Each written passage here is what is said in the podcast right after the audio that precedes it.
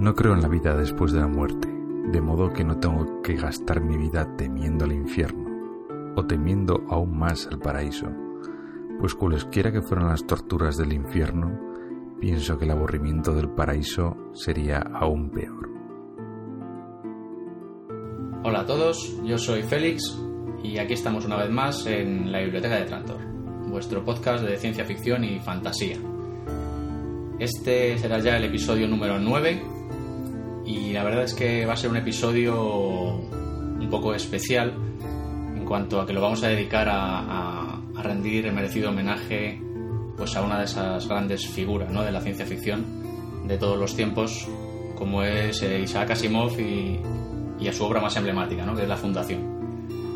Y bueno, además es que ya iba siendo hora de, hacer honor al nombre de, este podcast, que bueno, como la mayoría sabréis, pues está sacado de, de esta obra magna ¿no? de, Asimov.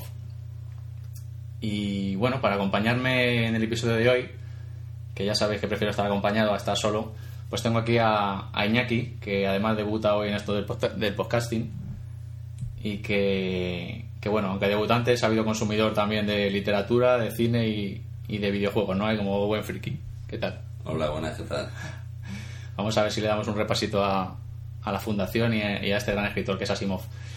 Y, nada, pues la intención de este, de este episodio pues eh, va a ser, como ya he dicho, pues hacer un pequeño homenaje ¿no? a, a Isaac Asimov y a su más emblemática obra. Y, y, bueno, a su vez, pues tratar de servir de herramienta más que nada divulgativa ¿no? de la misma para, pues, para animar a todos aquellos que no sois, que, que aún no hayáis tenido ocasión de adentraros en la obra de Asimov, pues eh, a que lo hagáis, ¿no? porque la verdad es que merece la pena.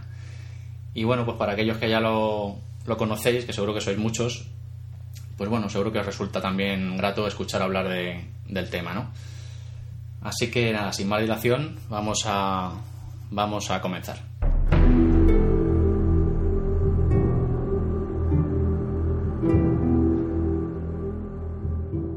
No existen las naciones, únicamente existe la humanidad. Y si no logramos comprenderlo pronto, no habrá más naciones, pues no habrá más humanidad.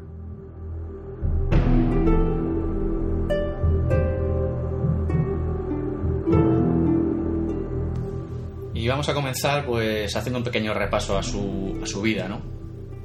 Eh, vamos a hacer un pequeño repaso a su vida y podemos decir que Isaac Asimov pues nacía un, 2 de enero de 1920 en Petrovichi, que por aquel entonces pues pertenecía a la República Soviética Socialista de Bielorrusia.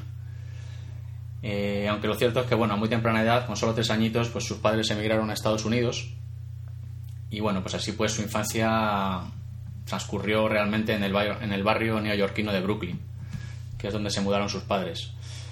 Eh, Asimov aprendió a leer por sí mismo muy pronto, a los cinco años, y bueno, su juventud pues transcurrió en Brooklyn, pues entre los estudios en las escuelas públicas y el trabajo que realizaba, ¿no? En la pequeña tienda que, que regentaba su padre, una tienda de golosinas ahí en Brooklyn.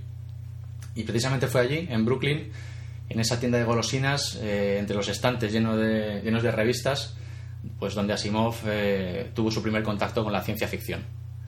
En, aquellas revistas pulp de la época, que la verdad es que leía escondidas, porque su padre, su padre realmente las desaprobaba. Y bueno, así empezó y a los 11 años empezó a escribir. A los 19 consiguió publicar su primer relato en, en las mismas revistas pulp que le habían servido de iniciación y a partir de ahí, pues ya no paró, no paró de publicar hasta el día de su muerte. Y bueno, por algo es uno de los más prolíficos escritores, ¿no? eh, Asimov se graduó después en bioquímica en, la Universidad de Columbia en el 39. Sirvió en el ejército durante la Segunda Guerra Mundial y bueno, después de todo aquello, pues consiguió el doctorado en química y accedió a la Universidad de Boston, donde finalmente, tras unos años de profesor asociado, pues en el 79 consiguió el título de profesor titular. Eh, perteneció al Club Mensa, que es una asociación internacional de, superdotados, de la cual llegó a ser vicepresidente honorífico, y también fue miembro de la Asociación, de la Asociación Humanista Americana, de la cual fue presidente desde 1985 hasta su muerte en el 92. Mm, por hablar un poquito más de su vida, se casó en dos ocasiones, la primera de ellas en el 42 mm, de cuyo matrimonio tuvo dos hijos.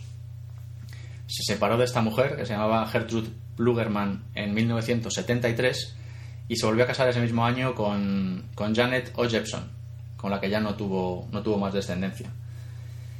Y bueno, pues nada, Asimov falleció un 6 de abril de 1992, eh, oficialmente de un fallo coronario y, renal, aunque bueno, luego más tarde se supo a través de, de la biografía de su segunda esposa que, que, la verdadera causa de su muerte había sido el SIDA, ¿no? que, había contraído en una operación en 1982. Y, bueno, podemos decir que Asimov eh, fue un gran humanista, un racionalista convencido y, fue un ateo declarado, ¿no? que combatía cualquier tipo de superstición y, cualquier tipo de creencia infundada pues con todas sus fuerzas. ¿no? Y, bueno, pues todos estos ideales la verdad es que eh, quedan bien reflejados en su obra.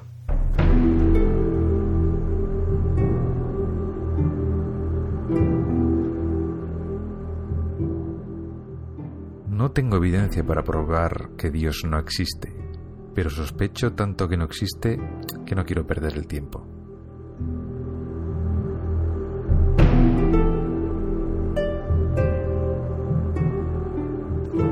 Como decíamos antes, es uno de los escritores más prolíficos, con más de 500 libros publicados y alrededor de 9.000 artículos. Y si además eh, de prolífico trató una, una gran cantidad de temas, ¿no? ya que no solo escribió únicamente ciencia ficción, sino que abarcó prácticamente casi todos los campos, ¿no? desde la divulgación científica, con numerosos ensayos sobre temas muy diversos, ¿no? con títulos pues como Guía de la Ciencia para el Hombre Inteligente, La Historia del Telescopio, La Medición del Universo, Civilizaciones Extraterrestres, entre otras, ¿no? Y, también se dedicó a, la divulgación histórica, de la que era gran amante de la historia tiene escritos una serie de 14 libros sobre las más importantes civilizaciones y, periodos históricos. Incluso se le llegó a denominar eh, a toda esta obra histórica Historia Universal de Asimov. Eh, escribió historias de misterio, historias de fantasía, eh, su propia autobiografía, incluso tiene una guía Asimov para entender la Biblia también. O sea que casi nada, vamos. Vemos que Asimov fue realmente una verdadera enciclopedia viviente. Y bueno, pues para hablar de su vida tampoco queremos extendernos mucho. Este pequeño resumen yo creo que basta. Eh, se ha convertido por méritos propios, evidentemente, en uno de los grandes, ¿no? Eh, o que sé, incluso en su honor se nombró en 1981 a un asteroide que se denominó 5020 Asimov. Y, bueno, pues tras este repaso a su vida vamos a, centrarnos en el aspecto que más nos interesa ¿no? de este gran autor, que es eh, su extensa obra de ciencia ficción.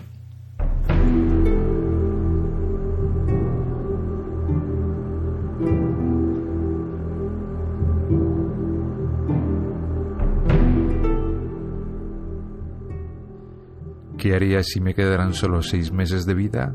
Escribiría más rápido.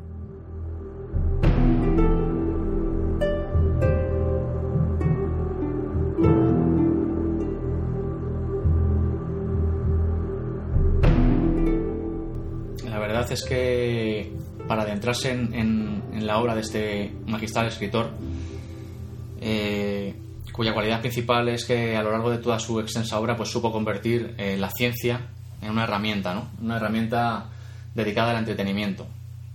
Lo cual fue posible, pues bueno, yo creo que una de sus mayores cualidades, ¿no? Que a la hora de escribir, que es su gran capacidad de síntesis. En todas sus obras queda patente y, es una ventaja pues, que le, permitía le permitía mostrar sus ideas pues con gran claridad, ¿no? Lo cual pues bueno, es la base ideal para, la divulgación y para hacer entender pues las numerosas teorías y, y postulados pues que poblan todas sus obras. Y, bueno, pues esta gran habilidad que tenía como narrador consiguió hacer eh, pues digeribles ¿no? para el gran público pues todos esos enrevesados conceptos y, esos teoremas que, transmitía en todo lo que escribía, ¿no? porque eh, la verdad es que tras todas esas historias, eh, ya refiriéndonos a su obra de ciencia ficción, ¿no? de, de gran aventura, de ritmo perfecto, pues se esconden múltiples teorías que, bueno, también pueden servir para entender un poco nuestra sociedad actual y hacia dónde nos dirigimos. Y, bueno, pues con este estilo que tenía, ¿no? Directo y sencillo, pero a la vez capaz de, enseñar, ¿no? que le caracterizaban, pues da la sensación de que Asimov consigue consigue toda su obra de, ficción pues que sea una, clase magistral ¿no? de ciencia y filosofía ¿no? y, bueno pues consigue acercar al lector a, las esencias más profundas del, género humano no sé tú qué pensarás al respecto que me estoy enrollando sí, de hecho vamos, lo vemos claramente en muchos muchos aspectos de, de la novela ¿no? del ciclo de Trantor de estas tres primeras novelas por ejemplo no sé eh, eh, eh, Asimov salva a la, a la humanidad de este caos, ¿no? de esta época de 30.000 años que le esperan de, mediante dos ciencias. Una más enfocada a las ciencias físicas y la tecnología como comúnmente la conocemos y otra como una ciencia ficticia que él mismo crea, la llamada psicohistoria que va destinada a ser como la mente y la directora de lo que es el cuerpo de ese nuevo imperio galáctico que sería la primera fundación. ¿no? además la psicohistoria esta, que además él se la inventa para, para, para, construir alrededor de ella pues toda esta, toda esta historia, ¿no? que es la gran saga de la Fundación, pues es una especie de derivado de la sociología, pero aderezado con matemáticas, ¿no? De, hecho leí por ahí en no sé dónde que había... Eh, pues en, la vida real, vamos, había propuesto el, crear una ciencia llamada psicolohistoria, eh, de una mezcla de las dos, de la psicología y de la historia, ¿no? Para ayudar pues eso, al ser humano a guiarse mejor y, Así que, pues eso. Bueno, pues como decíamos, eh, la verdad es que Asimov, nadie puede negar que con el paso del tiempo pues, se ha convertido en uno de los más grandes, ¿no? En uno de los indispensables, de los que hay que leer si te gusta la ciencia ficción. Y, bueno, ya no solo por, pues, por todos los premios que ha cosechado, ¿no? Que tiene premios Nebula, premios Hugo, premios Locus, pues para aburrir, ¿no? Sino que, bueno, la verdad es que ninguno de, ninguno de ellos tendría valor real sin la legión de lectores que, que se han entregado a sus obras, ¿no? De, pues yo que sé, deslumbrados por esa imaginación y por esa inteligencia y, esa originalidad casi sin límite de la que hacía gala, ¿no? En, toda su en toda su obra.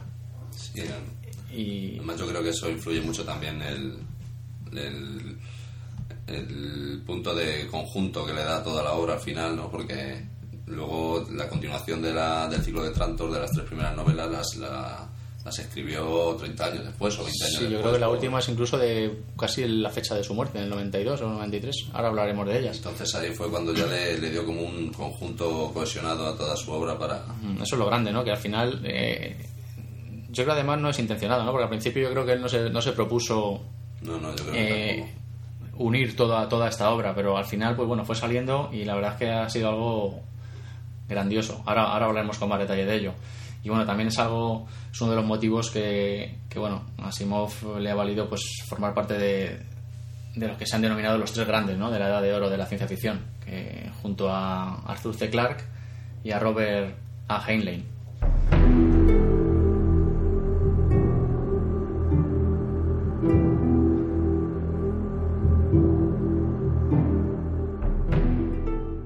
Esa gente que cree que lo sabe todo es una gran molestia para aquellos de nosotros que sí lo sabemos.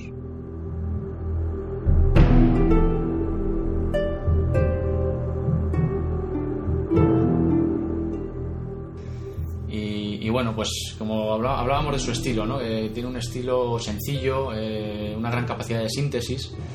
Y bueno, este estilo sencillo y esa simplicidad narrativa de, que hemos comentado, pues también le han granjeado críticas llegando a cargar con el San Benito de tener poca capacidad literaria eh, y bueno, siendo sus obras de ciencia ficción acusadas de poco descriptivas. Y bueno, aun con todo esto, pues bueno, sigue siendo considerado una leyenda ¿no? de la ciencia ficción, lo cual a mí me lleva a pensar que algo tiene que haber de especial en, sus narraciones, ¿no? Eh, y bueno, no sé, personalmente cierto es que, no sé, Asimov peca un poco de, escasez de vocabulario en sus obras y, y de una ausencia de recursos estilísticos. Ya todo, todo lo opuesto a Tolkien, ¿no? ¿Eh? todo lo opuesto a Tolkien, ciertamente, sí. Pero no sé, eh, a mí no me molesta, ¿no? Es un estilo que me gusta, eh, abusa mucho de los diálogos también. Y, pero bueno, esos diálogos, ese abuso de los diálogos, más que una carga, a mí me parece un pilar fundamental, ¿no? De, sobre el que Asimov construye su estilo. Y además hace gala de gran pericia en, en el uso de estos diálogos pues para hacer avanzar la trama y para, para aportar pues todo el fondo argumental en el, en el que se apoya la historia, ¿no? A mí personalmente la verdad es que me gusta el estilo de Asimov, pese a las críticas que tiene y, y bueno, la verdad es que no echo de menos ninguna de esas cosas que se le achacan, ¿no? Las descripciones y todos esos recursos estilísticos que dicen que de los que Yo creo que lo que pasa es que como es tiene tanta riqueza de, de, de ideas en el texto y aparte según vas leyendo te van saliendo nuevas preguntas, nuevas opciones para desentrañar de por dónde va la historia y tal, pues no, no, no echas de menos, no echas en falta eso porque la densidad del texto no te la da la, la propia descripción, sino el contenido, ¿sabes? Ni- no la forma, sino el contenido. Mm, no, además que ese estilo limpio que tiene y tan fácil de, de- porque realmente es fácil de leer eso hace que sea fácil de leer y, y bueno pues combinado con el ritmo ágil que, que consigue imprimir a, a esas historias que además son muy originales pues hombre la verdad es que provocan en el lector esa grata sensación no que, que tenemos cuando cogemos un libro y no podemos no podemos parar de leer y leer y leer Totalmente de acuerdo. y eso lo consigue Asimov pese a, a- pese a quien le pese no Eh, Es que yo creo que sentía también tal entusiasmo por el tema y le gustaba tanto que ponía todo, toda la carne en el asador y, y eso se nota al Sí, final. sí, sí. Además, eh, bueno, ha habido otras críticas, ¿no? Hacia su, su forma de escribir. Eh, por ejemplo, ha criticado mucho la ausencia de, de extraterrestres en su obra. Que el propio Asimov explica, bueno, en alguna obra tardía ya empezó a. Pues yo creo que como, como para callar estas críticas empezó a meter algún. No relacionadas con la fundación, pero sí que tiene alguna obra que habla de extraterrestres. Pero bueno, en general no aparecen. Bueno, en la propia fundación, creo, en el último libro, cuando habla con el androide este y tal, dice que... No, no podemos hacer spoilers. Ya, ya, sí. Estoy pensando por cómo lo digo para no... pues... eh, ¿Que hace alguna referencia? a sí, hace alguna referencia a una civilización extraterrestre. No, lo no tengo recuerdo yo de eso, fíjate. Y, Pero muy por encima, muy- No, la verdad es que el propio Asimov eh, explica que esto es debido a que les desagradaba hacer diferencias raciales, ¿no? Eh, él era judío, ruso judío, y no le gustaba mucho tratar estos temas, ¿no? Del racismo y de... Y bueno, pues para evitar este tipo de cosas decidió que sus historias pues se desarrollaran en una galaxia únicamente humana, ¿no? Y a mí, aparte de ese tema del racismo, la verdad es que me parece pues que el hecho de que no aparezcan extraterrestres dota sus historias de mucho más realismo, ¿no? Y, y mucho se puede incluso comparar mejor con, con, con nuestra historia pasada, que, que también de eso hablaremos ahora, ¿no? Porque, porque toda la obra de Fundación está muy basada en, en hechos históricos. Vamos, sin ir más lejos, la Fundación a mí me parece que está muy basada en la decadencia del Imperio Romano, todo el ciclo de Sí. Trantor. De hecho, el- hay uno de, en un momento que aparece un general así, ¿no? que hace la guerra contra la fundación y eso, y se llama Sí, es- creo que es, es, es, pues una adaptación de Belisario, ¿no? de uno de los generales Ah, sí. del, de la decadencia del Sí, imperio. sí, sí. No, está claro. O sea, es- la decadencia del Imperio Galáctico eh, pues es muy análogo al imperio, a la decadencia del Imperio Romano y lo que vino después, pues toda la época feudal de barbarie y luego pues la época renacentista, ¿no? Pues eso, todo eso está todo eso está reflejado en, en, en toda la, esta obra de Asimov, ¿no? Que No, casi no olvidemos que le encantaba la historia. tiene encantaba, no, está claro. Eh, también se ha criticado, volviendo con las críticas que, que ha recibido eh, Asimov, pues se ha criticado la falta de personajes femeninos fuertes en sus historias. Eh, lo cual, pues realmente pudo ser cierto en su primera etapa literaria. Y además el propio Asimov se excusaba, ¿no? Respecto, aduciendo su falta de experiencia sobre estos, sobre estos menesteres. Siendo hombre tiene que ser difícil hacer un buen personaje.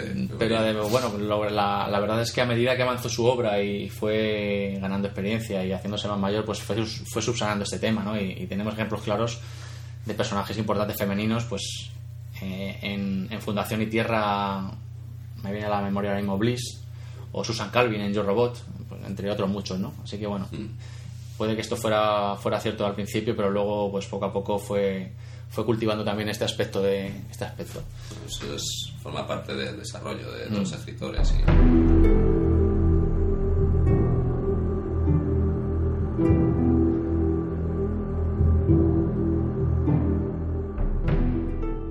Ha sido la filosofía de mi vida que las dificultades se desvanecen cuando se las enfrenta con valentía.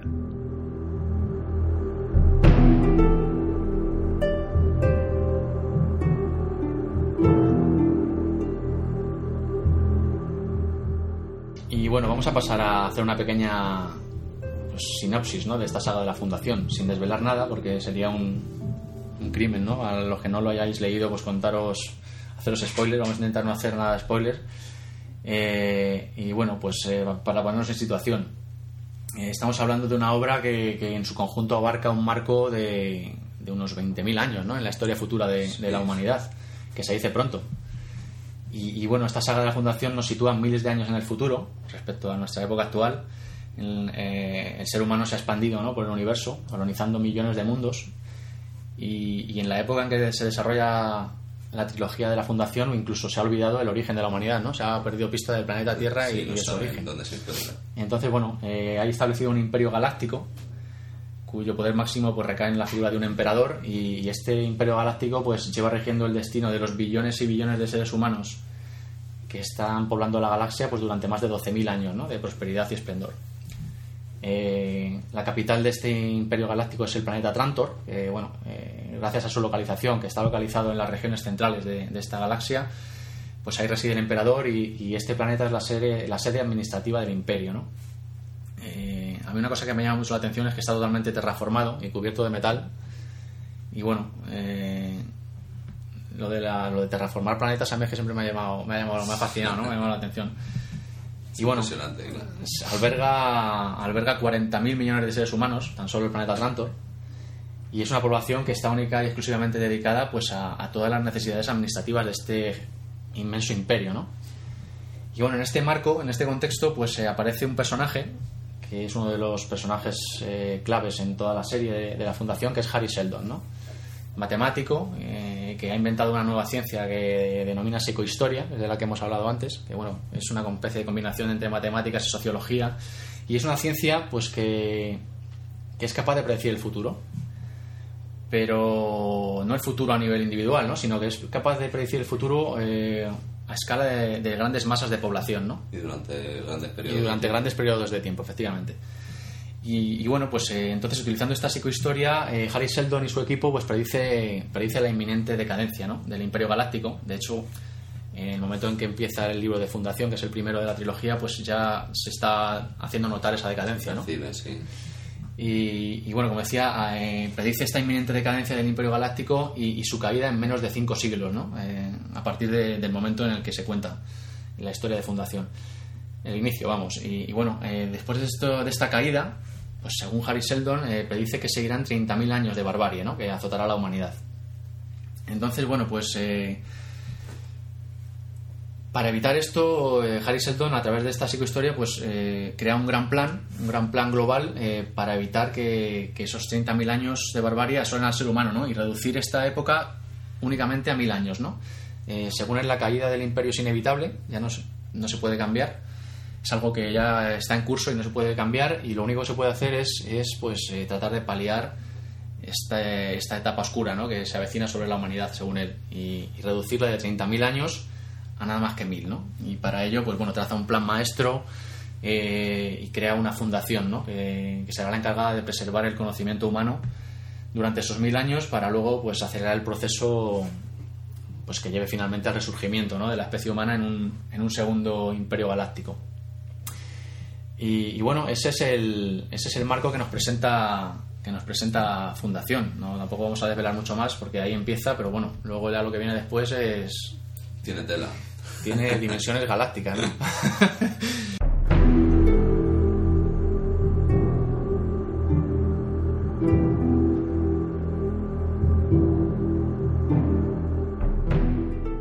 Siempre surgen emergencias cuando un gobierno desea fabricarlas, y en una emergencia suelen romperse las reglas.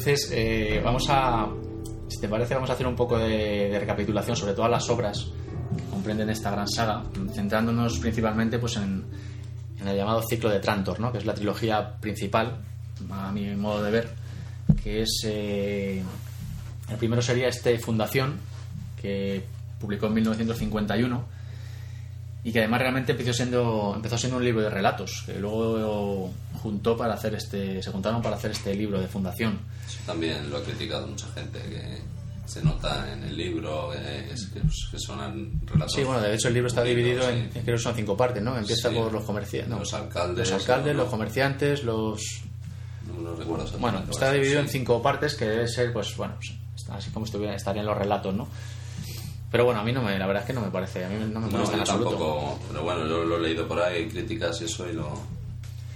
A este Fundación eh, le siguió en 1952 Fundación e Imperio y para terminar la trilogía eh, en 1953 Segunda Fundación. ¿no? Y estos tres libros son los que a mí me parecen la trilogía fundamental, ¿no? el, llamado ciclo de Trantor y que eh, para mí es el pilar básico, ¿no? Alre- alrededor del cual pues luego se acaba construyendo una mega saga inmensa que engloba no solo otros cuatro libros pertenecientes a esta misma a esta misma saga de fundación, serían dos precuelas eh, Preludio, Preludio a la Fundación, que además escribió en 1988, fíjate ya casi 30 años después, Sí, y Hacia la Fundación de 1993, que yo creo que este se publicó incluso después de su muerte, porque murió en el 92, o sea que, vamos, debió, dejarlo escrito Sí. y se publicó después.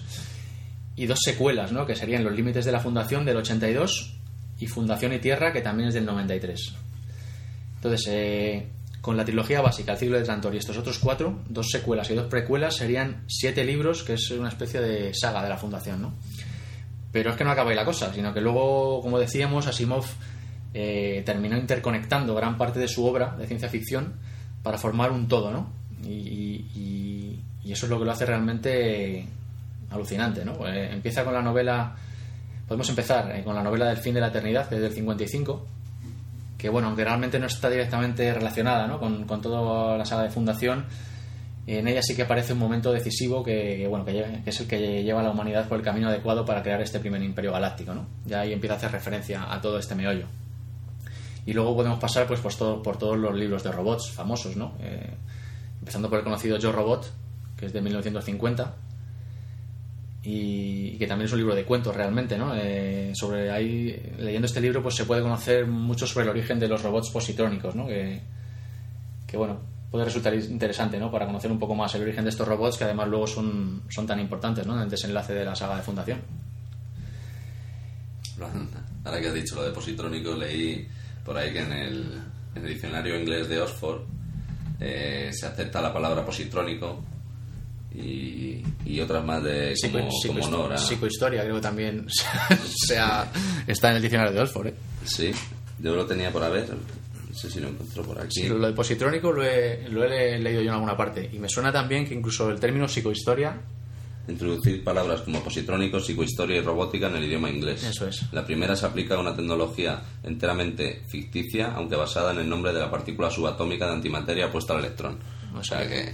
Sí, sí, no, si este hombre, aparte de, de todo lo que ha escrito de ciencia ficción, ha tenido gran calado, ¿no? En, Sí, eh, aparte, por lo visto, fue bastante polémico también en algunos momentos en su vida, eh, poniéndose a favor de, la, de las aplicaciones de la energía nuclear Sí, en a crítica- civiles y sí, sí, sí, ciertamente de un accidente que hubo en una central. criticó mucho las- a todas estas soci- eh, pues, sociedades ecologistas, ¿no? Eh, por no ver más allá de sus narices, porque, bueno, él pensaba que el futuro era la, la energía nuclear. De hecho, en, en su saga Fundación tiene gran importancia, ¿no? Sí. Gran relevancia todo lo que es, eh, está relacionado con la energía atómica. Luego, aparte, pues ahí también entra en contradicciones porque luego eh, con Frederick Paul, con otro autor de la Sí, ficción escribió un libro bastante- conjunto, creo, ¿no? Sí, sobre el calentamiento global y, y todo esto, la generación del ecosistema. Y, o sea que luego, pues, Todo eso luego tiende también a Gaia, ¿no? Que también aparece en su Claro. saga de la Fundación. sí, y que tiene un Concepto- papel, luego se ve bastante importante también en, en el desarrollo global de todo lo que es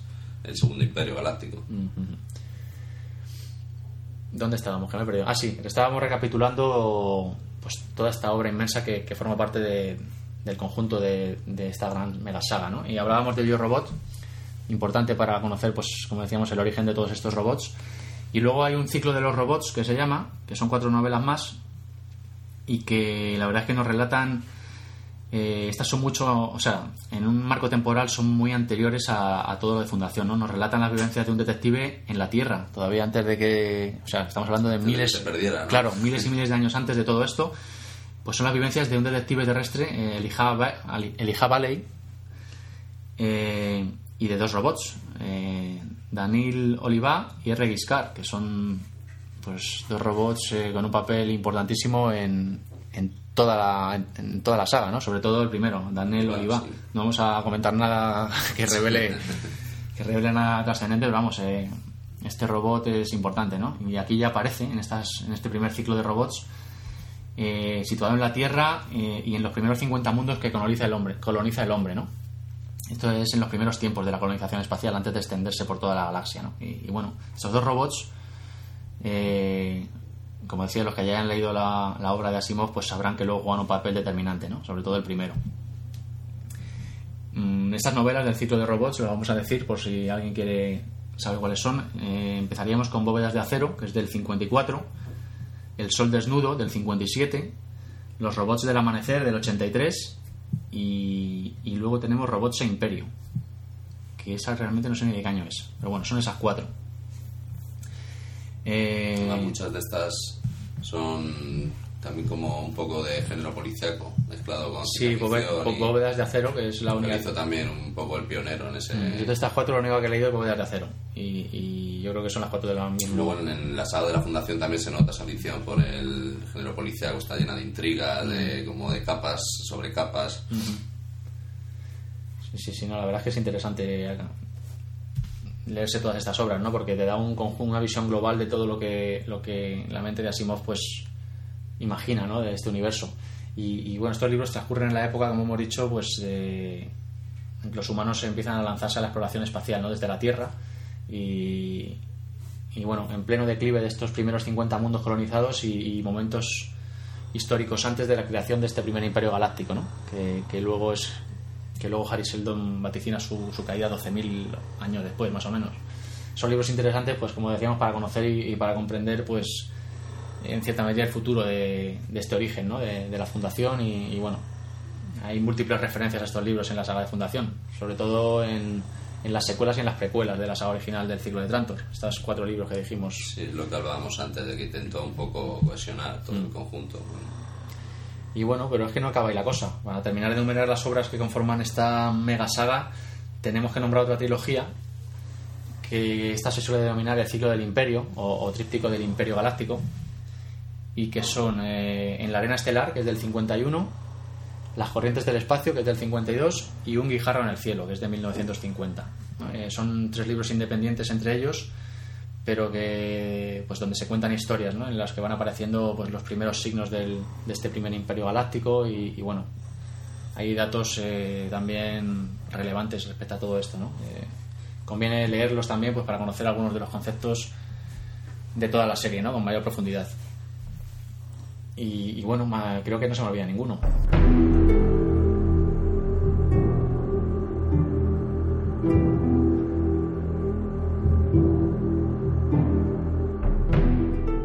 Contesto cualquier pregunta siempre y cuando, no lo sé, sea una respuesta válida.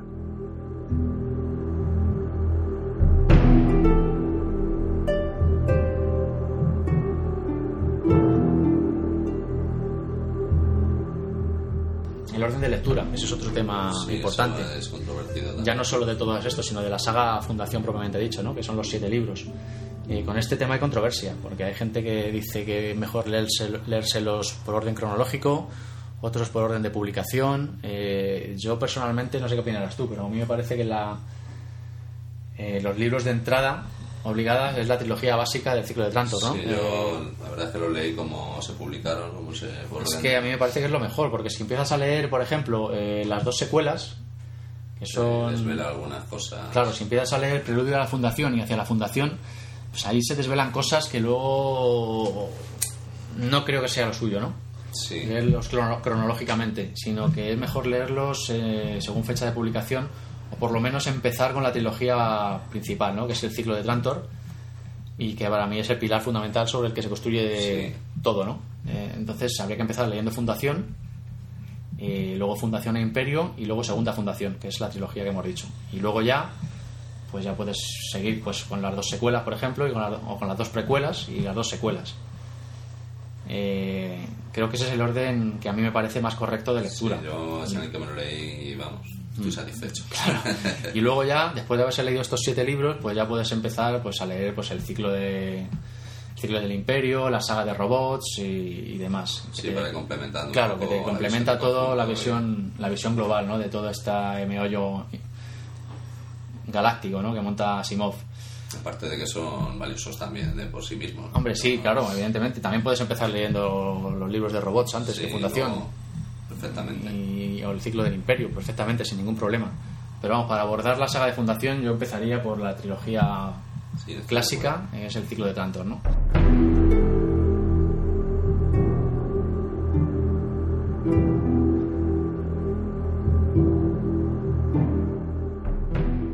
El mayor bien del hombre es una mente inquieta.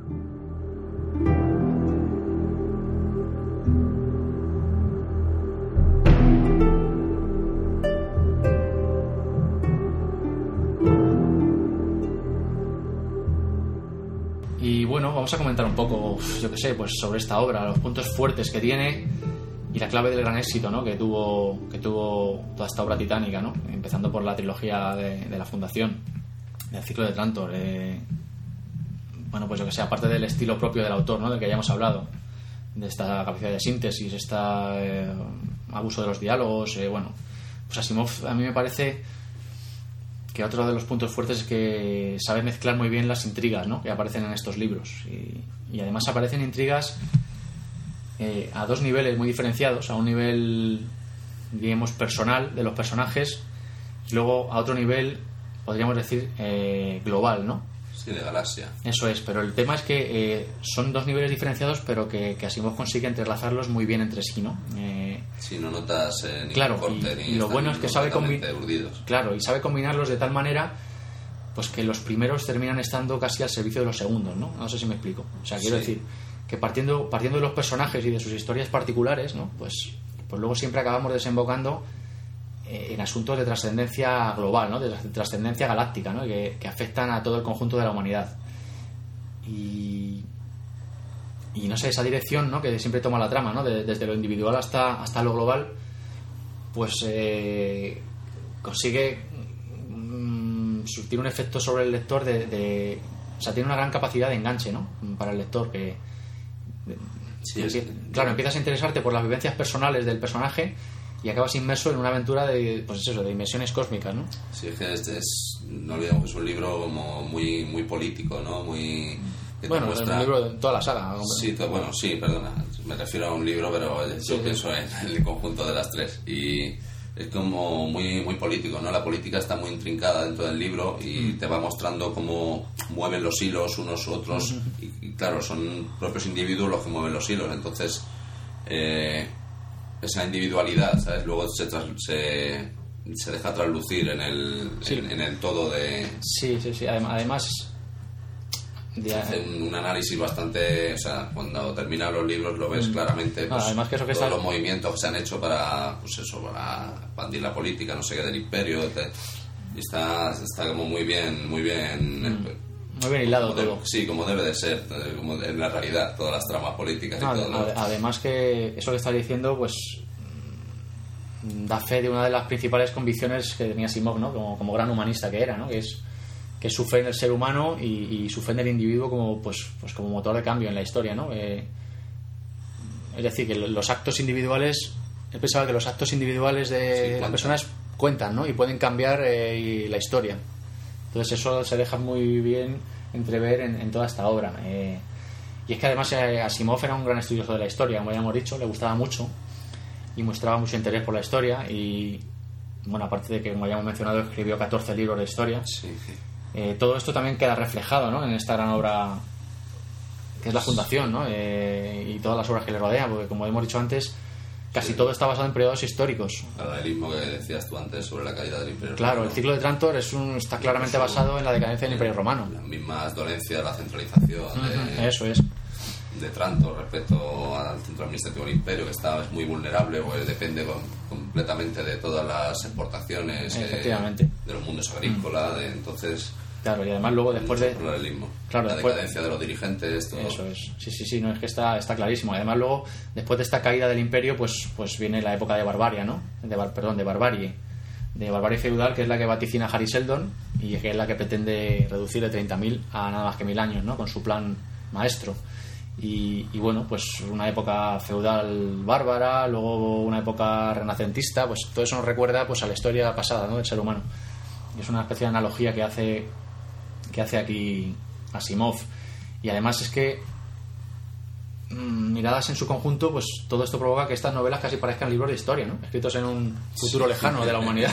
sí, es verdad, de donde se van, van a del futuro. ¿no? Eh, es que, como decías tú antes, van apareciendo pues todos los procesos políticos, ¿no? Que llevaron a la desaparición de, Además, de es muy- imperios, de regímenes, a la creación de nuevas naciones. Es muy característico, ¿no? Que la instalación del, bueno, nos me atrevo a hacer un poco de spoiler, la instalación del, del Segundo Imperio Galáctico, ¿no? Es una expansión que no es militar, es, es completamente política, mediante Mm. tratados comerciales, mediante, es una conquista económica más que Sí, militar, sí. ¿sabes? Entonces, No, no creo que eso sea un spoiler. Esto, bueno, chicha que tiene esto. hay algún, algún susceptible, se tape los oídos. Sí, no, la verdad es que además que en, en todo este marco global, eh, como decíamos, eh, Asimov destaca, quiere hacer destacar pues que los actos de un solo individuo como, como elemento desestabilizador pueden influir, ¿no? Y, y son capaces de marcar la diferencia, afectar a, a todo este gran, gran tablero, ¿no? Y bueno, tenemos un ejemplo claro. mariposa, ¿no? Sí, también, pero tenemos un ejemplo claro de todo esto en, en el personaje del mulo, ¿no? Que es un personaje fundamental, sobre Sí. todo en, la, en el libro de Fundación Imperio, y tampoco vamos a dar muchos detalles para no entrar en el terreno del spoiler, pero vamos, es un personaje que se ve que sus acciones Sí. desestabilizan todo el plan maestro, ¿no? Que tenía Si bueno, la variable la variable que no tiene... que no contaba Claro. Con, con ella. Entonces, Entonces, bueno, ahí, ahí hay chicha también, no vamos a hablar más, que nos vamos a ir de la lengua. y bueno, pues eh, yo que sé, aparte de, de- de esta gran calidad creativa ¿no? que tiene esta saga y de todos estos aspectos que hemos comentado, hay otro punto también importante que, y es que también lo hemos dicho antes un poco, ¿no? Sobre referente a esta psicohistoria que se saca de la manga, pero mm, tenemos que tener en cuenta que esto fue a principios de la década de los 50 y, y, y Asimov ponía encima de la mesa en aquella época disciplinas que por aquel entonces ni siquiera eran consideradas ciencias, ¿no? O sea, eh, la sociología Sí. que podríamos comparar con esta psicohistoria de Harry Seldon, pues no sé, aunque ali- alimentada por las matemáticas para dotarla de, de- de un poco más de rigurosidad, no sé, la sociología la psicología que, que- que se desarrolla en la segunda fundación, todo Sí, esto en aquella época No eran ciencias oficiales, quizá, pero luego en la práctica eso. Sí, pero se ha visto, se ha visto después. Claro, Sí, se ha visto claro. después, ahora en nuestra época, que Sí, todas esas. mm, por aquel entonces, pues Asimov ya nos daba las pistas, ¿no? De lo que serían, de lo importantes que serían estas disciplinas, ¿no? Pues para comprender al propio ser humano y, y de cómo usarlas, pues para. incluso para encaminar a las masas, ¿no? Hoy día con los medios de comunicación y, y todo esto, pues hacia, claro, hacia comportamientos predeterminados, ¿no? Entonces, bueno, lo, lo realmente increíble es que, que Asimov en, hace 60 años pues ya pusiera encima de la mesa todo este tema que por aquel entonces no estaba considerado Sí, casi en Lo absoluto. hemos visto que siempre eh, defendió pues eso, el uso responsable y consecuente de la ciencia para el desarrollo y la protección del ser humano, más que Mm. para su destrucción o su. eh, había una cita por ahí que leí que decía. El- la única guerra que merece la pena, una cita suya, la Mm. única guerra que merece la pena lucharse es la de la supervivencia. La lu- La lucha contra la extinción humana La o algo así era así. extinción, Sí, sí, la sí, parafraseando. Mm.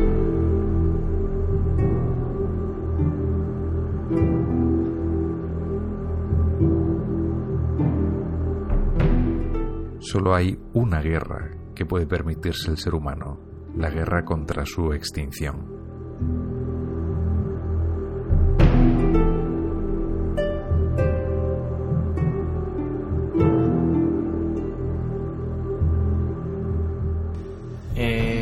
Bueno, ¿qué más podemos hablar? Ah, otra cosa, otra cosa importante que nos dejábamos. Uno de los grandes legados ¿no? de, de Asimov, que son las leyes de la robótica. Sí, Eso- eso, tendrá trascendencia cuando haya robots de verdad. No, no, de hecho, es que ya, de hecho es que ya la tiene y, y, y- son casi perfectas. y bueno, vamos a, vamos a enunciarlas para que quede ya esto. Eh, Asimov enunció en todos esos libros de robots que de los que hablábamos antes, pues eh, las tres leyes fundamentales de la robótica, ¿no? que además luego han sido han sido muchos otros autores de ciencia ficción se han basado en ellas también, o Es sea, que de hecho yo estuve leyendo sobre el tema hace poco y eso y, y hay mucha gente que dice que son prácticamente perfectas. El, el fallo que, que tienen lo señala el propio Asimov en sus novelas, ¿no? ¿tú sabes, tú sabes que luego hay una cuarta ley que es la ley cero. no, No te- no lo he leído. Esa la vamos a, a comentar ahora, que es que, mira, vamos a comentar las tres leyes fundamentales, ¿no? Que son las que enunció. Y, y son, la primera ley dice que un robot no puede hacer daño a un ser humano. O por inanición... No, inani- por Se inani- queda sin aceite. no, por inanición no. Por inacción. Por inacción no puede permitir que un ser humano sufra daño. Es decir, repito, lo de la inanición ha quedado poco serio esto. Eh, eh, la primera ley dice que un robot no puede hacer daño a un ser humano o por inacción no puede permitir que un ser humano sufra daño. Luego tenemos la segunda ley que nos dice que un robot debe obedecer las órdenes dadas por los seres humanos, excepto cuando éstas entren en conflicto con la primera ley. Y la tercera ley nos dice que un robot debe proteger su propia integridad siempre y cuando esto no impida el cumplimiento de la primera y de la segunda ley. Entonces, bueno, estas leyes están enunciadas pues para proteger al ser humano, ¿no? Eh, siempre de, Sí. pues de, de los propios robots, ¿no? Y, y- El problema que tienen es, como se señala en muchas obras de Asimov, que a veces esas, una sobreprotección puede llevar a, a situaciones poco deseables. pero es que luego, luego eh, para más Inri tenemos la cuarta ley, que es la que no todos conocen, y que además es que eh, es una ley que la llamada Ley Cero, que fue establecida por estos robots que hemos citado, ¿no? que son personajes fundamentales en toda la obra de Asimov. Eh, el robot R. Giscard, que bueno, su historia se relata en, el libro Los robots del amanecer, y el, robot eh, Daniel Oliva. Eh, en la novela Fundación y Tierra, que es la última de la saga de Fundación, eh, Daniel Oliva relata ciertamente como él y el otro robot, eh, Giscard, formulan esta ley cero ¿no? de la robótica. Y además que es una ley que tiene prioridad sobre las otras tres. Y que viene a decir lo siguiente. Un robot no puede hacer daño a la humanidad o por inacción permitir que la humanidad sufra daño. Entonces extiende la primera ley, pero no, no a, a- a un ser humano, sino a la humanidad entera. Lo cual es una ley que ya modifica las otras tres leyes. Es una ley que debe cumplirse siempre porque es, eh, tiene prioridad sobre las otras tres. Y además que es una ley que consigue que, que- que- o sea, consigue introducir en todas sus obras un giro inesperado ¿no? en, en el comportamiento de los robots en, en la historia. Y además Sí, que realmente tiene mucha importancia para luego lo que sabemos que ocurre, o sea, que hay detrás de todo esto, ¿no? Eh, Sí. con, con el, con el tema de, de estos robots. sí. Entonces esta ley pues da prioridad a la humanidad en conjunto que a un ser humano en, en particular. Ahí ya está Entonces, claro, eh, ahí es donde entra todo el medio de la el cuestión. bien, el bien mayor, ¿no? Eh, Efectivamente. Entonces esta ley, pues con ella lo que consigue Asimov, como decimos, pues es eso, introducir un nuevo giro ¿no? en la conducta de los robots, en, en sus historias.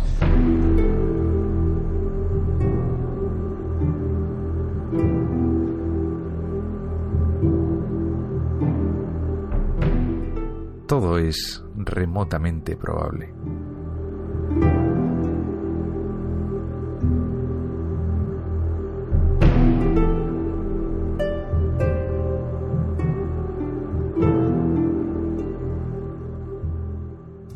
Además es que el propio Asimov dijo una vez pues que, que- que lo que él por lo que él pensaba que por lo que le iban a recordar era por sus leyes de la robótica y por su obra de la fundación y, y realmente no anda claro así ha, desencaminado. Efectivamente, así ha sido. Ha sido lo de más trascendencia que ha dejado, ¿no? Eh, bueno, pues nada, mm, no sé qué más podemos contar. Si no, no podemos meternos tampoco a fondo con, con los libros porque no queremos destripar nada. Yo creo que todo esto ha, Sí, es ha servido para... Más a modo de guía de lectura, ¿no? Sí, de- bueno, y comentar un poquito el estilo y, y las obras que ha escrito este hombre.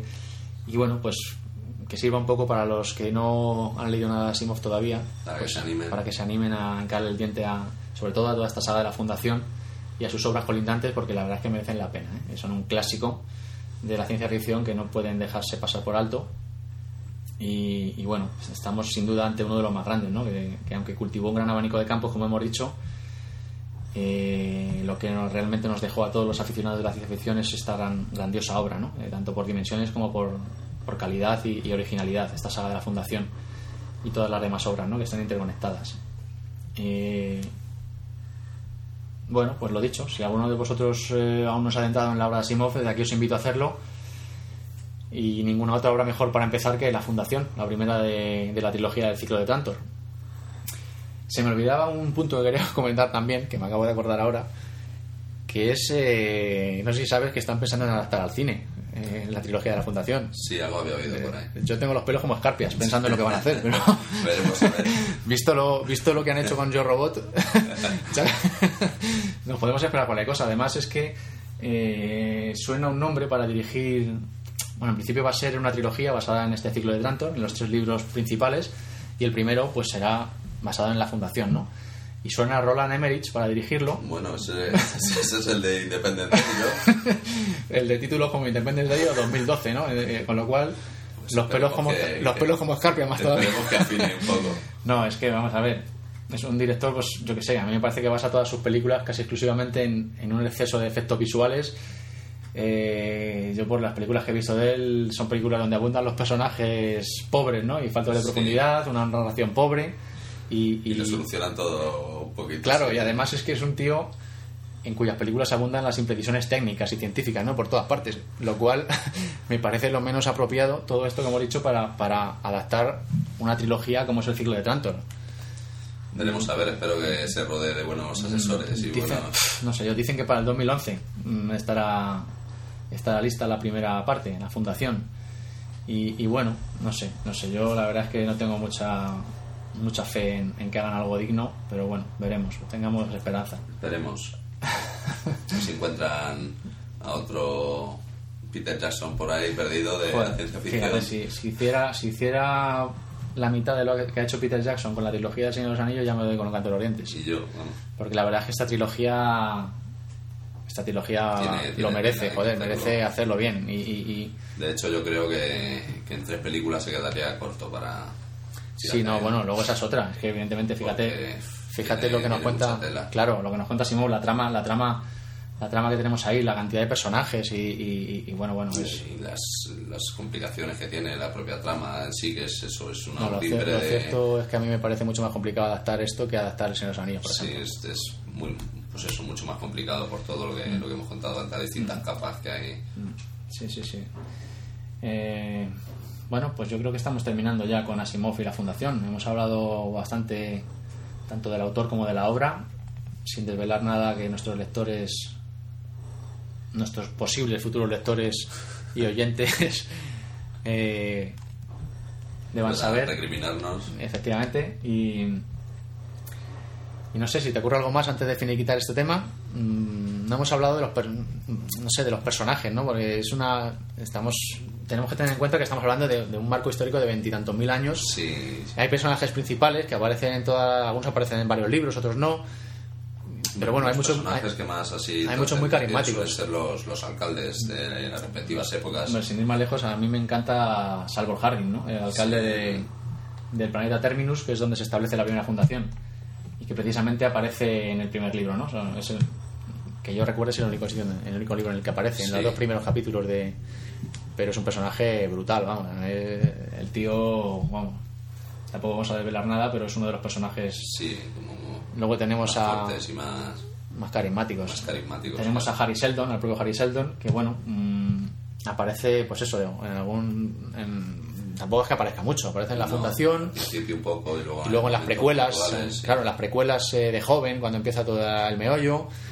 Y luego, pues cuando ya, pues claro, evidentemente un ser humano tiene una vida finita de 80, 90 años. Esto es un marco de miles de años, ¿no? Sí, la verdad Eh, Harry Seldon deja establecido su, pra- su plan primordial ¿no? para, para salvar a la, a la humanidad y, y ya está. Luego fallece y bueno, salvo esas apariciones que tiene en, en holograma, ¿no? en la bóveda del tiempo. Sí, sí. Para guiar un poco y para... Mm. Y bueno, el que sí que es un personaje, para mí el más principal e indiscutible es, es el robot, eh, Daniel Olivain, ¿no? Sí. Daniel Oliva, que nunca me sale el nombre. Y ese sí que es, eh, para mí es el personaje fundamental de toda la saga. Sí. Luego también queda patente. Bueno, tampoco vamos a ponernos a enumerar todos los personajes que aparecen porque son, son cientos, ¿no? Yo creo casi. Sí, hay muchos personajes, pero hay muchos que son muy, muy interesantes, muy, muy originales. Yo creo que eso- Mm. Liz, por ejemplo, en Amiga Perno. Eso daría, daría para otro podcast. Sí. Hablar de personajes de, de la fundación. Bueno, pues nada, vamos a finiquitar este tema. Espero que os haya resultado interesante, os haya despertado el gusanillo, a los que no hayáis leído nada de Asimov. Eh, De verdad que os invito a que le hinquéis el diente a la fundación. No os vais a arrepentir. Y bueno, los que ya conocéis la obra, pues nada, espero que os haya servido para, para rememorar un poco. Eh, a mí la verdad es que es una obra que incluso me recuerda a mi adolescencia, ¿no? Cuando yo primero le hinqué el diente a, a esta trilogía, primero, de- del ciclo de Trantor, no sé, es una reminiscencia que me recuerda a una época, ¿no? Y además es que eso, yo la, la leí, por- la leí por primera vez hace veintitantos años. Y, Sí, yo la leí muy jovencito también. y bueno, pues, pues ahí queda.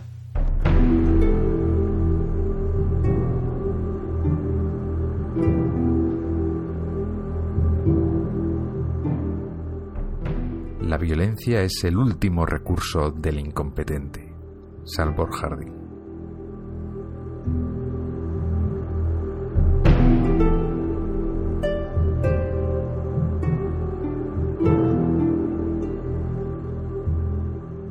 Para cambiar de tercio vamos a vamos a poner una promo de, de un podcast, una nueva aventura podcastfónica de, de Ray Jaén que se llama Bocados.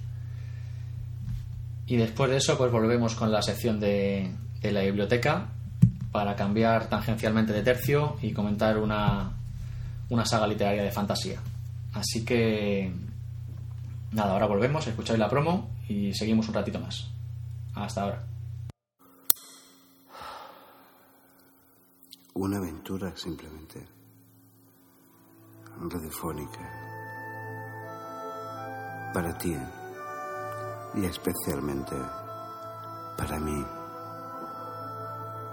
Bocados. Como digo, una aventura.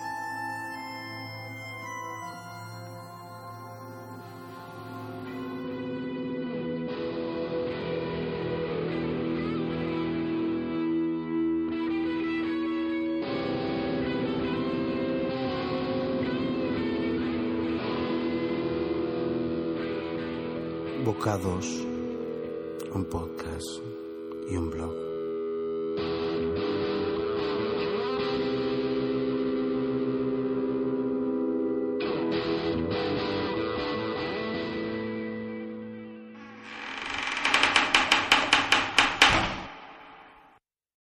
Bueno, pues tras la promo ya estamos otra vez de vuelta y vamos a vamos a abordar pues nuestra sección de la biblioteca de hoy, en la que vamos a comentar, eh, como hemos dicho, cambiando cambiando de tercio, ¿no? Eh, radicalmente, una saga de, de fantasía que que además a mí me recomendó un oyente por Twitter.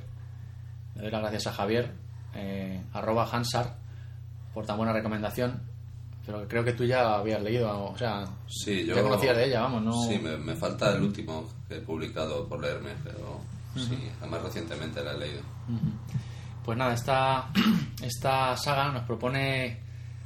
eh, la verdad es que una obra de fantasía muy interesante, ¿no? Eh, precisamente, pues porque a mí me parece que lo que hace es alejarse del estilo más clásico del género de la fantasía, ¿no? Eh, coge elementos del, del mismo, pero, pero les da una nueva dirección, ¿no? Y, y se desliga de, de los clichés a los que estamos acostumbrados en este tipo de literatura, ¿no? Eh, consiguiendo crear pues algo novedoso y, bueno, cuya frescura a mí me parece que está fuera de toda duda. Estamos hablando de, la saga de Geralt de Rivia, de Andrzej Sapkowski. No sé si lo he dicho bien, es un escritor polaco.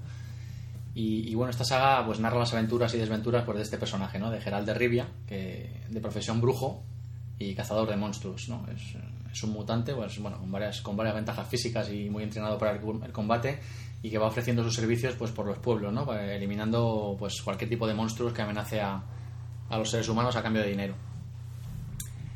Eh, lo que hace original esta obra, perdón, como hemos dicho, pues es este, este soplo de aire fresco, ¿no? Que le da al género de la fantasía y, y que nos propone pues un personaje como es el brujo Geralt de Rivia en ciertas ocasiones muy cínico ¿no? y desengañado ¿no? por sus desventuras Completamente. por sus vivencias personales ¿no? eh, un tanto desafortunadas y que bueno pues habitualmente se ve obligado a ayudar a personas pues que le menosprecian y, y que le temen ¿no? por su naturaleza extraña y entonces bueno pues en estas situaciones es cuando se, se va dando cuenta a lo largo de todos de todos los libros pues que a veces los auténticos monstruos pues, pues son los propios seres humanos ¿no? que, que le contratan y, y, bueno por el contrario pues muchas veces los las criaturas monstruosas que va a cazar pues descubrirá que, que, que demuestran mucha más humanidad y sensibilidad que los propios humanos ¿no? Sí, Ahí- además eso ocurre muchas veces durante toda la saga. entonces es uno de los puntos clave de, de- de esta obra que además además que llama Sí. mucho la atención Y otro de ellos también es la, la dicotomía que siempre siente siempre el personaje principal, Geralt, en, en la razón de tomar partido o no tomar partido de, en el devenir de lo que, del mundo que le rodea, porque justo le toca vivir una época que es como un cambio en la era, ¿sabes? De, de ese mundo fantástico. Y, y está siempre ahí en el dilema de entrar a tomar partido en esos cambios que están produciendo o man- seguir manteniendo la neutralidad de los brujos, que Además que tiene una especie de regla, ¿no? un código, ¿no? De- Claro, de es que los los brujos eh, son neutrales en, en primera instancia en ese mundo, o sea, simplemente se dedican a matar monstruos que amenazan a, a las razas inteligentes, ¿no? Entonces está siempre ahí al borde de, pues eso, tomar partido, no tomar partido, y hay una dicotomía interna del personaje muy Sí, interesante. además que es un personaje que nos brinda a lo largo de toda la saga un montón de, de diálogos filosóficos Sí, y, muy- y además tiene, sí, tiene un humor muy cínico, muy inteligente, pues que hace las delicias también, ¿no? De- del, Sí. lo- del que lo lee. Muchas veces se burla de la propia, del propio género, de la fantasía. Sí, sí, sí, no, es que es uno de los puntos fuertes también. eh, el autor nos, nos, nos brinda un mundo, además es lo que tú decías, ¿no? Que está en una época muy convulsa políticamente y que consigue que, que sea un mundo que, aunque siendo de fantasía, pues resulta muy creíble, ¿no? Porque nos presenta un mundo pues con muchos paralelismos con el nuestro, ¿no? Sí, Tanto a claro, tanto a nivel político como sociológico. Ya no solo las- todo el periodo de turbulencia política en el que se desarrolla la saga, eso que te lo muestra muy bien el autor, tiene mucho interés en, en mostrarte también las intrigas políticas de los reinos, cómo conspiran uno con otro y tal, sino ya es un cambio en- más que nada en, en la raíz propia del, del mundo, ¿sabes? Es como que el tiempo de fantasía ya quedan muy pocos monstruos por matar, eh, los brujos han matado a casi todos, eh, los elfos están como perseguidos, los enanos, es como un, un- cambio al, al mundo actual, como si dijéramos, sin razas fantásticas, sin, ¿sabes? Es como, hombre, todavía queda mucho tiempo para que pase en un, en un, en un momento del libro que hablan de ello específicamente. Es una especie de época de transición, ¿no? Sí, una época de transición hacia un mundo mucho más práctico, más tecnológico, menos mágico, menos, ¿sabes? Y entonces están ahí también como al borde de eso.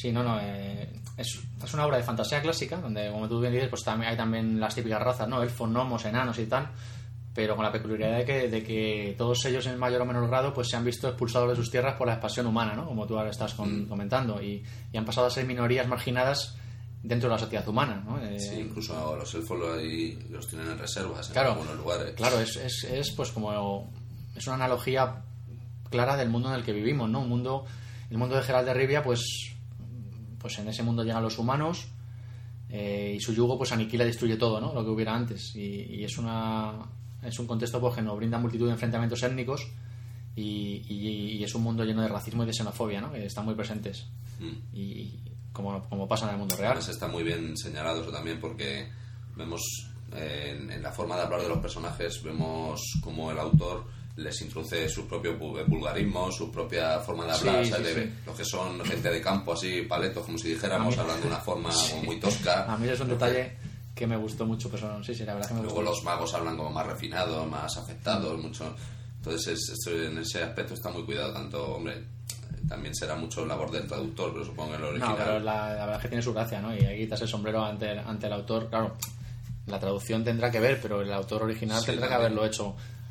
Y, y es un detalle que se, que se agradece, la verdad, ¿no? Y que enriquece, y que enriquece bastante la historia. Hay veces que también te arranca una sonrisa, ¿no? La forma de hablar de, de algunos personajes. Sí, no, además, además que sí. Y, y otro aspecto otro aspecto curioso de esta saga es que presenta presenta pues cierto tono como destructor ¿no? de la mitología occidental, ¿no? pudiendo, pudiendo encontrarnos a lo largo de la saga con alegorías oscuras y, y tétricas de algunos de los cuentos de hadas occidentales más famosos, ¿no? Yo, Sí. como el de Caperucita Roja o Blancanieves, pero retorcido de, de manera macabra, ¿no? Y es, un- es, un, es un punto que la verdad es que llama la atención. Sí, la verdad es que te sorprende según estás leyendo. Mm. Así que nada, bueno, pues no sé, en definitiva y, y resumiendo un poco ya, estamos ante una saga que aunque está muy influenciada por la fantasía épica occidental al uso, pues eh, en ella el autor casi se burla, ¿no? En muchas ocasiones de, de estos orígenes y, y- y esto sin duda, pues no sé, le otorga un aire bastante desmitificador, ¿no? Que la convierten en, en un verdadero soplo de aire fresco para el género de la fantasía. Eh, como curiosidad podemos comentar que existe un videojuego ¿vale? que está basado en, en este personaje, en Geralt de Rivia, Sí, creo que, que van a hacer una película dentro de poco. Creo que sí, que hay en camino una película y el videojuego se llama The Witcher, el brujo. Y bueno, pues puede servir también un poco para recrear este universo. Que bueno, yo creo que es mejor leerse primero los libros antes de animarse a jugarlo y, y antes de animarse a ver la película que está en ciernes, ¿no? Y como colofón podemos comentar eh, los libros de los que consta la saga. Eh, son siete libros, están todos ellos traducidos al castellano y que por orden creo que va, eh, el primero es el último deseo, luego viene la espada del destino, eh, La sangre de los elfos, luego Tiempos de odio, Bautismo de Fuego, La Torre de la Golondrina y por último La, Dam- La Dama del Lago, que este último creo que en España se ha editado en dos volúmenes separados. Sí, creo que el octavo está en camino de ser publicado, todavía no está publicado. Mm. Y nada, pues eh, poco más. Esa es la saga de Gerald de Rivia, peculiar, eh, peculiar donde las haya en el género de la fantasía y muy recomendable eh, para cualquiera que os guste esta temática. Ya sabéis, hincarle el diente. ¿Algo más que añadir? Mm, No, básicamente, bueno, sí, otro, otro de, los, de los temas que también está muy presente en el, en el protagonista y esto es que lo- todos los brujos son estériles, ¿sabes? Eh, mediante los cambios... Sí, las mutaciones que tienen, las ¿no? mutaciones a las que le someten para convertirlo en un brujo, pues pierden la capacidad de procrear, ¿sabes? Mm. Y a su vez, los hechiceros normalmente también son estériles, porque también son como una especie de mutantes. Entonces, pues hay ahí como una relación Sí, con una hechicera y como quiero y no puedo, está también hay su, su, su tema de personal, ¿sabes? De, Mm. de tortura personal y de, y de intento de buscar eh, de buscarse a sí mismo, ¿no? De lo que es y Además que eh, mm, los primeros libros, eh, sobre todo, son como cuentos cortos, independientes, que van narrando pues aventuras sueltas ¿no? de este personaje. Sí. Pero luego hay una especie de trama general también, ¿no? Pues, que, que que vas viendo. No, la verdad es que están, están muy, muy bien, muy bien. Y, nada, pues os animo a todos a que lo- los leáis, empezando por eh, El último deseo, que es el primero de los siete libros, y que disfrutéis con, con las aventuras y desventuras de este personaje. Curioso donde los haya. Y, nada, pues va siendo hora ya de despedirnos. Eh, nos vamos a despedir con un audio relato que nos ha que nos ha enviado Ray Jaén, uno más, eh, que se titula Robando Corazones. Y nada, son, dura cuatro minutos y pico y bueno, está curioso. Así que lo voy a poner ahora para que lo escuchéis. Eh, me despido antes, ya sabéis eh, pues dónde encontrarme, la forma de contacto, como siempre el blog en www.labibliotecadetrantor.com. El podcast está en iTunes y en iVoox. Mm, La manera más fácil de suscribirse en, en iTunes os suscribís y vamos, se descargan automáticamente, ¿no? Cada vez que hay un nuevo, un nuevo episodio, es la manera más sencilla, pero vamos, eh, lo que queráis, en iVoox también estamos y, y la, la forma de contacto, pues ya sabéis, la dirección de correo electrónico, la biblioteca de trantor.gmail.com y a mí me encontráis por Twitter en twitter.com barra maugan, sustituyendo, sustituyendo la primera A por un 4. También tenemos por ahí el Twitter del podcast, que básicamente pues, se usa para las actualizaciones y alguna cosilla más, eh, que es eh, twitter.com barra betrantor y poco más. Mm, os invito a que nos escuchéis en el próximo episodio, que ya será el número 10 y ya casi haremos un añito desde que empezamos esta pequeña aventura sonora. Y nada, hasta entonces eh, os dejo con el audio relato de Ray Jaén, Robando Corazones. Hasta pronto.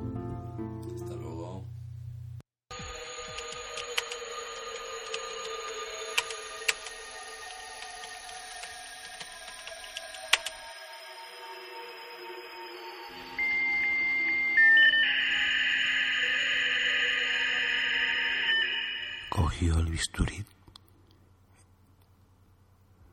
Lo miró. Miró su brillo.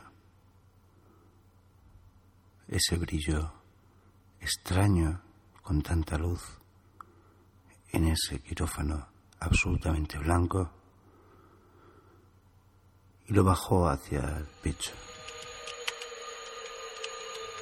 Hizo la primera punción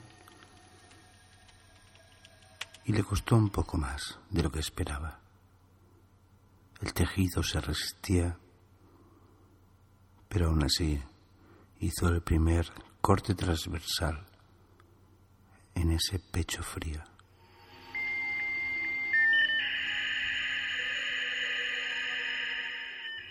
Fue separando tejidos delicadamente se dio cuenta de que pronto necesitaría cambiar de instrumento.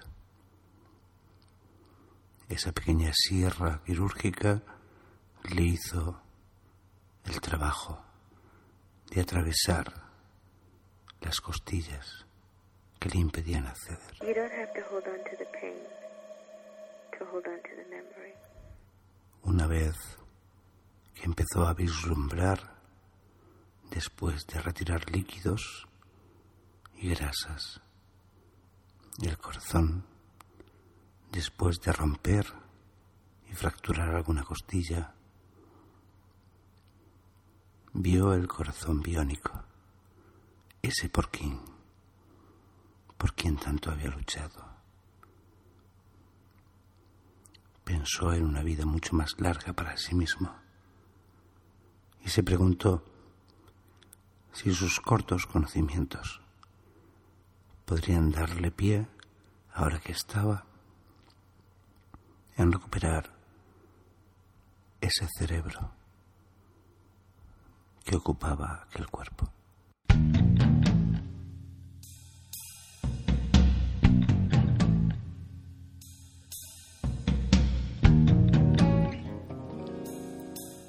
Ese cerebro tan avanzado,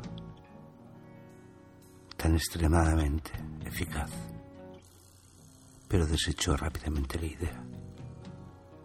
Bien porque no tenía el conocimiento, como él bien sabía, sino porque además quería ser como era. Arrancó ese corazón malamente. Sabía que necesitaba un técnico, algún técnico biónico, y de forma rápida. No sabía cómo controlar la situación, pero sí sabía que necesitaba una pieza de repuesto.